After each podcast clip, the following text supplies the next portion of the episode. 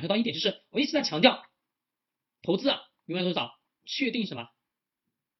确定性吧，确定性能产生收益，确定性强，确定性未来有收益，我才什么？才买它吧。对，这个很重要啊。债券型基金，好，我们再看指数，指数基金呢，也就是，好，我们接着把后面指数的东西跟大家去讲完，好吧？指数型基金呢，也就是它里面买成分股，是吧？指数基金它买的是成分股，是上上证指数、上证指数或者什么沪深，或者是沪深三百、沪深三百指数当中什么成分股？沪深三百这是统计什么？三百家上市企业行业当中的龙头企业、标杆企业混合在一起的。形成什么？形成的一个指数，而这个指数呢，也就是代表了这三百家企业经营的状况是好还是坏，懂吗？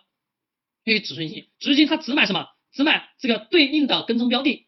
假设它跟踪是沪深三百，它就什么？它就只买沪深三百这个篮子里面的三百只股票，篮子以外的它不看，懂吗？这就叫指数型基金。它不是说到处买，它只它只能什么？买这个大的篮子方框里面的。这一篮子鸡蛋，他只能买什么？买这一篮子的鸡蛋，其他鸡蛋不能买，好吗？这指数型基金，它的好处来自于哪里？指数基金它的好处也就是能长期的持有，并且收益可观。有一点，各位我们得要是很清晰去认识到，指数基金的它有一个非常好的特性，一个特性什么？我们我问大家，人的生命是不是有生命周期啊？人有生命周期吧？那么企业呢？企业也有生命周期吧？对，企业有生人有生命周期，企业有生命周期。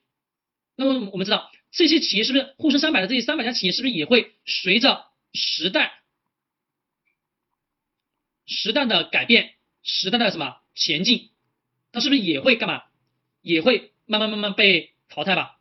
对，它也会慢慢慢慢被淘汰。而指数基金的最大好处是，这三百只股票，这三百个上市企业，它都会什么实时的跟踪。实时跟踪情况下，如果说当中假设某一家企业，我们把它选叫 A 好吧？假设 A、B、C，假设 C 这个企业两年以后不行了，OK，干什么？就把这个 C 给剔除了，再从 C 的这个行业领域当中选出来一个 E，好，这个 E、A、B、E 就被什么？就被纳入到这个沪深三百指数的行列当中，懂吗？它会是把那些不好的行业，随着时代的推移，不断不断是淘汰那些什么？不好的企业，剩下什么都是好的企业，这就是指数的一个好处。那么指数呢，它具有什么长久、永生、永生不老的功能，也就是随着时代的发展，企业更替，但是呢，它当中的成分股也在持续、持续、持续不断的在更替。这